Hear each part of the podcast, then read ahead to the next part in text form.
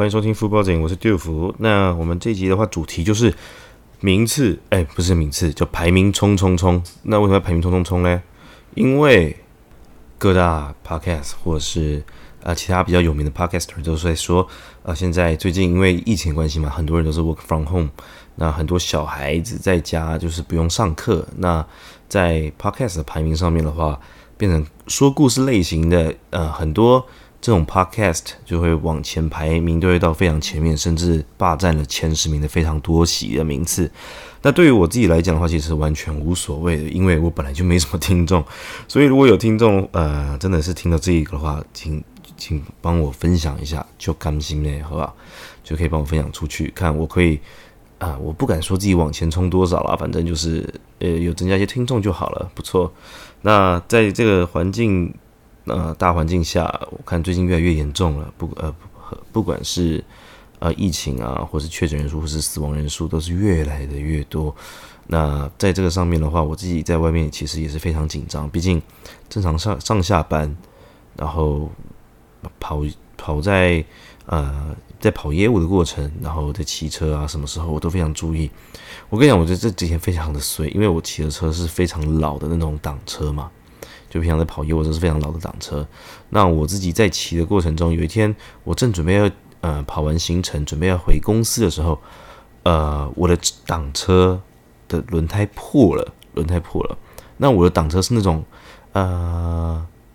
你们各位应该有在看过那外面送瓦斯的那种那种扭力挡车，就是不是就不是骑很帅的，是那种很很粗犷的，然后就是很怂的那种，会那种阿北在在在瓦斯会拖着瓦斯瓶那边后面在瓦斯那种旧挡车，然后就是扭力的那种挡车，跑不快。那它的那种挡车早期的呢，它其实里面是不像现在的那种一体式的轮胎，就是单颗轮胎，它里面还有一个内胎，就像早期的呃脚踏车，早期脚踏车大家不知道有没有知不知道，就是呃里面轮胎内胎破了，外胎可以先不用这么急着的换，只要换里面的内胎就好，就是有两层。那我的车呢，因为已经停产非常的久了，非常停产非常久，所以呢，我就只能。一家家汽呃机车行一家家的问说，请问我这台车可以修吗？其实我这台车也不瞒大家说，就叫爱将，爱将一二五真的是现在是非常的难修啊，因为很多店是不修这种挡车的，那呃又很多这种东西就是没有保留它的料在店店里面的，所以呢，我就呃在路上我就只好一家家的问，问到之后，哇，我发现我离我最近的要一点一公里。一点一公里，那我平常会穿件外套，背着很很重的呃上班的背包，然后戴着安全帽，就推着那台挡车，因为它后轮破掉了。你知道挡车破掉，呃轮胎破掉是非常的难推的。那我我又只能呃硬着头皮推。那我平常再推就算了，但是因为防疫期间，所以你的口罩是不能拿下来的。我真觉得我真的推完，我整个快虚脱了。整个全身都是汗，然后推那种感觉就是哦，竟然强迫自己极限训练的感觉哦，那种呃，我不知道不是常漫画在画那种哦，或者是人家 NBA 球员有戴个面罩，然后强制你呼吸、心肺活动的训练，我的感觉我好像在推那个时候推我那台摩托车的时候，就是那种感觉，强迫自己好像呼吸真的非常困难，又不敢拉下来，然后又有安全帽，又有外套，然后又有呃很厚很重的背包。那到了摩托车行的时候更惨，因为我的车非常老了。其实我的车已经二十五年、二十六年的旧档车了。它在去年的时候中柱断掉了，所以我的车是没有办法架中柱。因为呃，我不是刻意拆掉，它是因为它下面的结构已经非常老旧，所以中柱连接点断掉。那到了机车行，完全不知道该怎么办。机车师傅的可能器具或道具不够，但这种正常来讲，机车行应该会有那种帮你车子固定，然后往上架的，那可能有分很多种，那种机械式的啊，或手动的那种踩的，没有，都没有。所以我在那边罚站了大概三四个小时，机车师傅就为了只是把我车定住，然后把后轮拆下来，然后再塞进，呃，把我的内胎取出来，再换一个内胎进去，当下真的是非常的痛苦。我我没想到我修个车这么艰辛啊！所以每次我真的骑我那台车的时候，我都很紧张，我很怕，呃，我的车会发生什么事情？因为常常因为车子老了嘛，我常即使是跟呃常常维修它、更换它的零件，但是我还是很怕。像我平常在呃有一次我骑到天母的时候，呃，这就是在呃真的天母的时候，骑到一半，我心里就想说，我的前一秒在红绿灯才想说啊，我这个油线吹的时候怎么吹起来怪怪的，吹起来怎么吹不太动？然后下真的才刚绿灯哦，骑没多久，我的油线就断掉了。我的油线一断掉呢，我就骑一样是推，但是因为比较好推嘛，因为它不是轮胎破，它不是轮胎破掉，所以它正常在推的时候是蛮比较轻松一点的，不像这次。但是我遇到一家很一家店家，可能或许他讲的也是正确，但是我觉得没有必要态度这么差啊，因为我的车板就很难修，所以我就问他说：“请问这台车能修吗？”那他就很。呃，很不客气跟我说：“哦，这是雅马哈的车，他不修。”好，我说没关系。那我说这种车很难修，是不是要找哪一家？他说：“哎，你，他就是很凶，直接跟我说：‘啊，你骑的车活该。’哇！我说我经常听听到这个，其实我心里后来想想，其实也是蛮堵然的啦。我说你有必要讲话这样子吗？我说大家都是出来工作的，我只是因为我没有我没有其他的呃。”因为现在机车非常贵，真的非常的贵，我没有真的真的多余的钱去换一台这么贵的机车，不管是速克达好了，或者是新的挡车，那我当然只能骑我原本的车子嘛，那也不是我愿意的。那我骑这个车之后呢，我被他这样洗脸一下，我也是捏捏鼻子就走了，因为毕竟我要赶赶着去收车，哎，然后我只要每次修车都会修个大概是三，哎，不止三十分钟，三十分钟起跳了，因为要看店里有没有料，通常没有料的话，通常就在那边先等。他们帮我叫料，然后再及时的啊调货过来，然后再感觉很辛苦，然后轮番的把车修好。好了，其实可能有人有些听众可能听到都说哦，也是我自作虐，可是我其实也不愿意一直骑这台车，但是就没办法嘛，就毕竟现在车子真的是非常的贵，然后我也想要换 GoGoRo，但是听到 GoGoRo 真的花费对于我来讲的评估来讲，真的是相对有点高哦。要不然我真的也很想要换个一些比较新一点的车子，嗯，再回到这次最近疫情好了，最近疫情其实大家真的是都是真的非常紧张。那在这一点的话，我我相信，呃，很多双北好了，双北或者是不管最近的那个基隆的案件好了，大家其实真的都是非常紧，呃，警戒这些事情。台北的病床也不够用，那在任何的。不管是新北或台北的各个医院都已经设好了，嗯，许多快筛。但是我说一般的民众啊，一般民众并不要去，真的，除非真真的觉得身体不舒服才要去做快筛，要不然一般是不要去做快筛，那边就是最危险的地方，病毒肆意的地方。因为我自己跑医院嘛，所以我觉得那个地方就是只要有确诊的我都不去。那在这危急的情况，我在医院上面很多。也也是手术啊，任何的病患那些很多都延期了。那在全力的上，呃，应该说在这个时间点，就是所有的大医院都是为了这个病毒，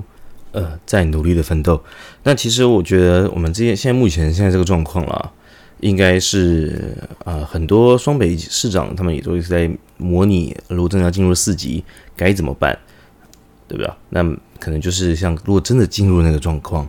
可能就是呃。可能在家封城，待在家里，然后每二十一天，然后一周出去三次。我跟你我今天看那个新闻，我看到那个写的还蛮详细的，就是有什么管制，然后可能分流，然后每天是身份证字号哪几个可以出去，然后就要拿，随时都要带身份证。当然是很呃不希望这件事情了，但是感觉迟早的还是会进入，毕竟其他先进国家或是更大的国家在去年这个时间点。已经啊经历过这一段，那我们的好处就在哪里？就是已经疫苗已经产生了，所以可能可以减少啊我们真正在呃恢复成不管是加零或个位数的上面时间点会比较快一点，嗯，但可能非避免的。我知道大家都很有心，呃，前一阵子有个梗图嘛，就是什么做给世界看。我相信这是大家真的很有自信在喊话，但是我觉得真的相对困难一点。希望大家真的是加油。在这种时间上面的话，我我想我我觉得我我觉得大家都在讲这件事情，所以我也不会再特别去提说哦什么事情该怎么做，因为其实大家都知道，我觉得什么事情大家都知道该怎么做，只是做不做到。即使你看我平常在外面啊，不管是喝咖啡好了或什么的，现在呢，在路上不能随意的呃脱下口罩会被罚钱嘛。上次也有讲过，然后新闻也常报开出了很多罚单。那可是就是还是很多阿公阿妈就是认为这是不可能的，而且最近很多记者的那种网站啊，或者是一些报章，它是越来越多精神病出来啊。你可以常常看到一些很怪、很诡异的，在这么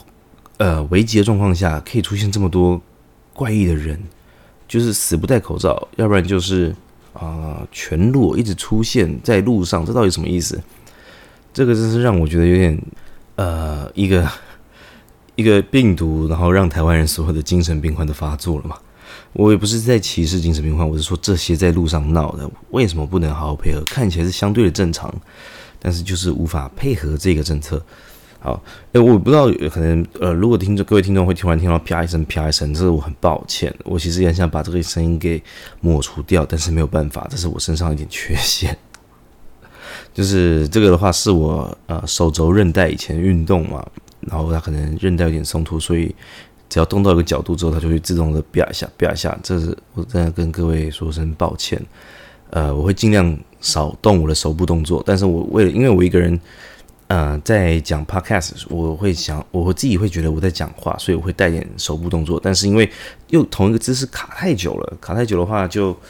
呃，就会啪一下，啪一下，所以抱歉，这是我无法避免的，我会尽量。那目前的话，这个月如果下，我觉得六月是蛮关键的地方，关键点是什么？因为我其实最近也要搬家嘛，我现在在外面租房子，我要搬家。如果真的封城了，那我是可以搬的吗？这我自己都在担心，我自己也很担心，有一天如果停班，因为停班防疫假是没有任何薪水的嘛。那在这些上面考量，我真的都会蛮紧张，毕竟。啊，自己出社会之后开始租房子之后，都会担心说，哎，哪一天真的钱，呃，不够你吃老本啊？然后加上你更没有资格去做呃纾困贷款这件事情。我相信蛮多人会想要去做纾困贷款，但是这些钱也并不是真的是啊免费给你的，因为他都讲是纾困贷款，呃呃紧紧急补救的嘛，那就。嗯，还是要看资格啦，还是说还是看资格可不可以申请？我自己是应该是不会申请，毕竟，呃，它好像金额还是有限的，所以应该是呃不会轮到我了。即使是想申请，我也应该不会去申请。对，毕竟那些比我们更辛苦的人是更相对更多的。那像我自己的朋友这几天他自己开了一些餐酒馆，呃，他自己不是开了一些，是开了一间餐酒馆。我觉得现在因为我们。呃，算是年轻人，应该还是算年轻人了，还算年轻人。他开了一间餐酒馆，也撑了三年，在台北市撑了三年，我是觉得相对了不起的，呃，不错的餐厅呢。然后开了三酒三年多一点，应该快三年。因为这次疫情，不管任何餐饮业都影响的非常重，因为你不能内用嘛，餐酒馆你要外送也很怪，这个然后平台抽成也相对的高。所以就只好呃宣布就是停止营业，然后就是可能没有再办法为大家服务了。在这个当下，我其实也是蛮感伤的，就是哇，自己的同学、自己的好朋友拼成这样子，因为一个病毒这样子呃侵入爆发，然后整个自己的心血、自己的成就，可能就因为在这边先说一声到一个段落，你还有很多员工要养，你甚至要给一些。什么可能资遣费啊，什么等等的，这个相对的，啊，就是也是又是一大笔钱，所以我觉得把这些可能紧急紧急补救的一些金额给他们，可能还比较实在一点。那我也问过我朋友，呃，为什么他不去做这一块申请？他说，因为其实没有人能知道这个疫情可以呃会维持到什么时候了，所以呢，他去申请这个，我觉得他只是他觉得只是晚一点挂而已。能撑就是多一口气而已，但是一样会不知道能撑多久嘛。那因为你做餐酒馆，你的场地不可能太小，所以就这样收掉了，是蛮可惜的。那我有些朋友开的一些什么饮料店啊，或者是咖啡厅的话，呃，听到的房东都还愿意蛮愿意降房租的，所以新闻报的不是假的，有还是有遇到一些不错的房东啦。毕竟你不租他。那你这个时间点要租其他人也很难嘛，当然就不小补嘛，能租就租。不过我还是觉得有些产业的呃，产业的非常厉害，在这个环境下，因为实体店面不能开嘛，那我看到很多的一些呃，不管是可能衣服好了，或者我平常玩的公仔，或者是一些。其他产业的，他们都会开自己的群组，然后在线上做直播，然后一样照样寄送，维持客户。我觉得这一点的话，也是让我们敬佩的。就是在这么严峻，并大家都要生活，这也是坦白的。那他们能自己在这个这种时时呃这种时刻下面，然后能建立到自己的赖群，然后大家很很热络的，因为很多人都待在家里，随时在看直播，随时购物，好像大家都因为。待在家里无聊嘛，然后现在各大平台也推出了一些呃免运的方式来增促进一些消费。我想这真的不知道是喜还是忧啊，大家都还是蛮愿意购物，因为真的太家里太无聊，可能压力也大，需要花钱来呃舒压一下。那我来顺便呃我来顺便讲一下那个大家都有下载那个社交距离 A P App 对吧？就是那个我觉得这个这个 App 其实做的是有点呃让我觉得有点疑惑的。不知道大家有没有下载？就是每个人每天都会警告，呃，跟告知你今天有没有接触到确诊者或什么的。那我觉得这个东西的话是非常难去告知你到底有没有实际上确诊的，毕竟它是要登录的，然后你自己要确按说你是确诊者还是什么方式。然后你去接触到他才会跟你讲。那如果都没有按的呢？或是确诊者并没有下载这个，或是原本就下载，但是他不知道他自己确诊的呢？所以我觉得这个 app 基本上是有一个很大的一个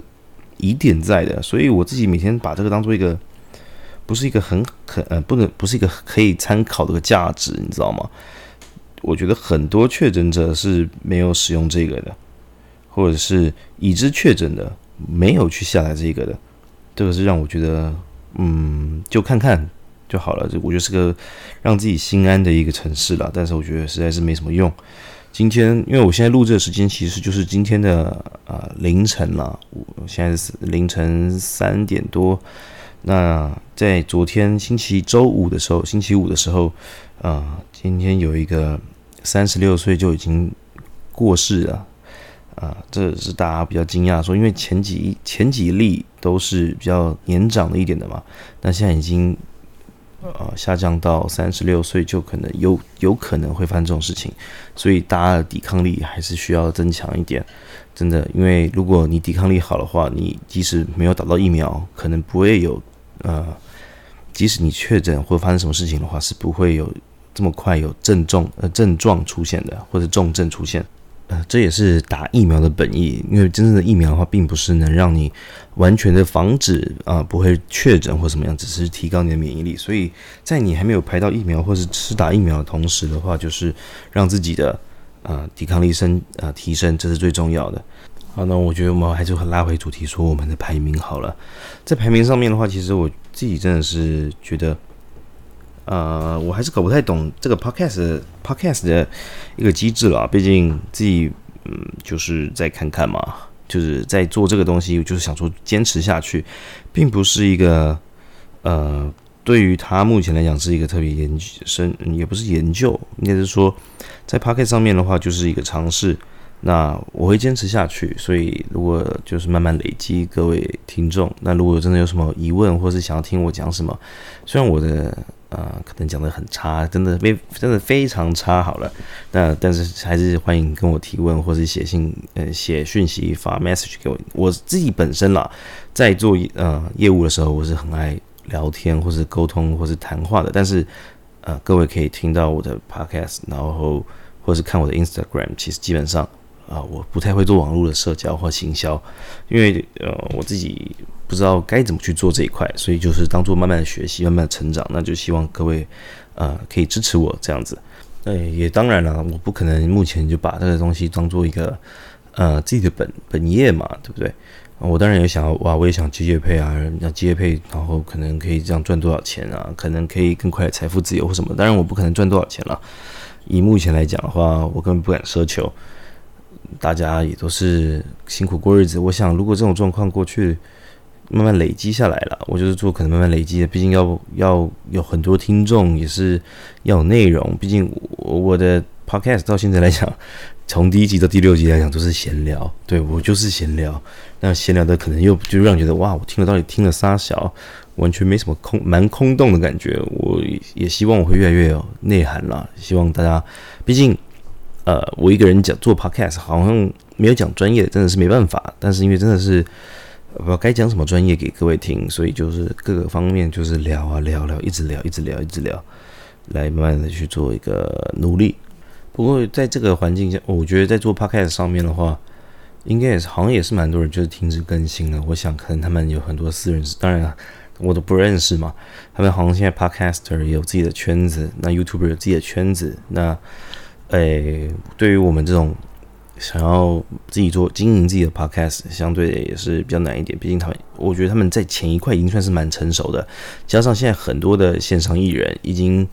呃，可能因为我不知道是不管是没有录影啊或什么的，他们也往 podcast 来做发展，毕竟是不用露面的嘛，在说说话或聊聊天，然后以他们的知名度来讲，可能就会快速的累积呃许多听众。那对于这一块的话，我觉得台湾的话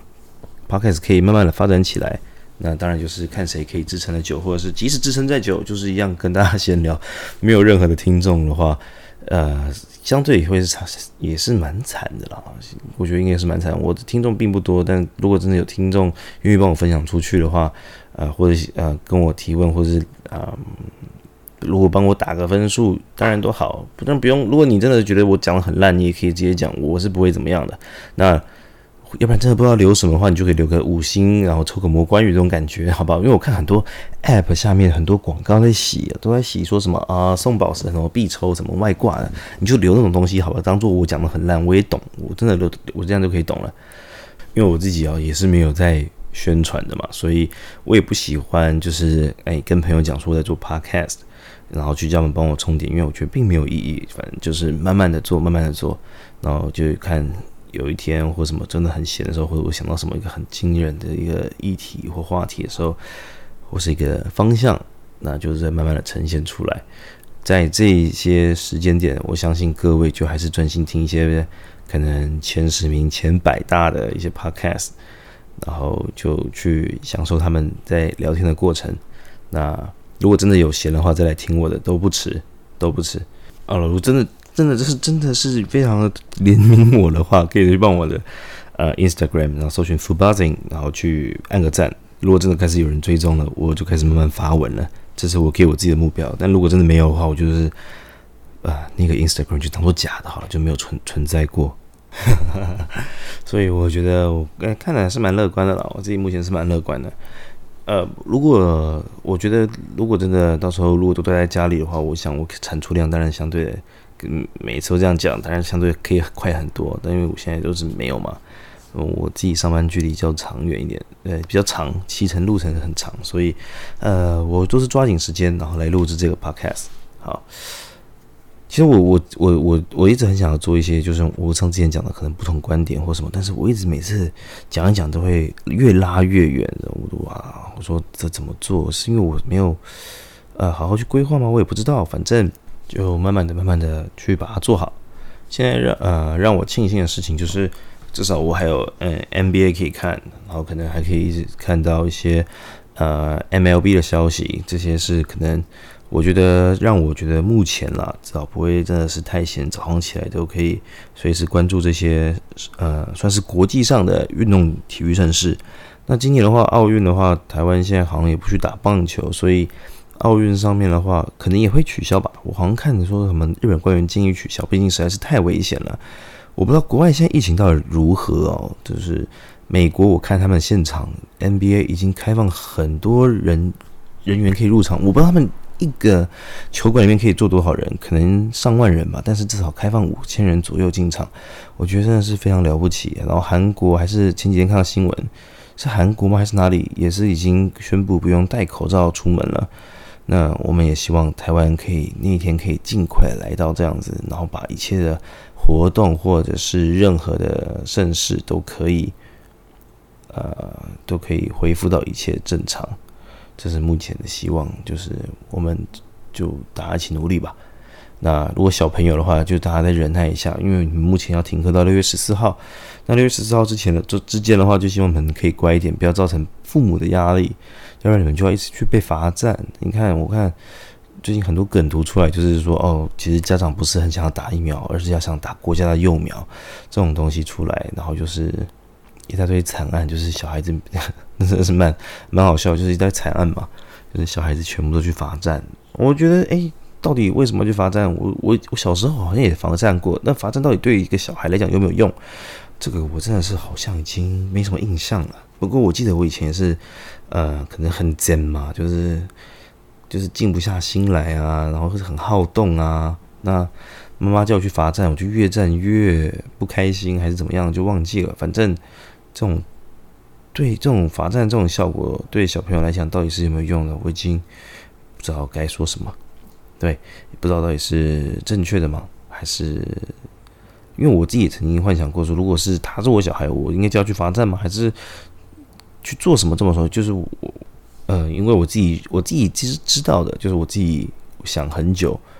就是因为我自己不是很爱读书嘛。那小时候爸妈你会读你读，叫你逼你去读书，然后补习啊等等的。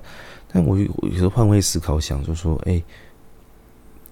那我不想逼你。做你不喜欢的事情，那你会把另外一件你喜欢的事情做到好吗？我想现在很应该很多家长也是慢慢越来越开放这件事情，毕竟时代不太一样了，跟以前过往的话教育方式也不一样。那我自己也也没还没经历到那一阶段，那之后有这个机会的话，当然如果那时候我还在录 podcast 的话，当然我会再跟大家分享。不过这个应该还早，非常早，这应该是非常之后的事情了。对，好，那这一集的话就差不多到这里了，感谢。如果有呃，愿意帮我分享，或者是觉得想要什么说什么啊，都可以写信啊，就是啊，或者是传讯息到我的啊，Face 呃，Full Buzzing 的 Instagram 才对，Full Buzzing 的 Instagram，然后可以问我，或者是想要叫我聊什么，或者是骂我，骂我是没有必要啦，因为本来就讲的不够好了嘛，所以可能给我建议吧，我都会愿意去聆听。那这一集到这里了，嗯，拜拜。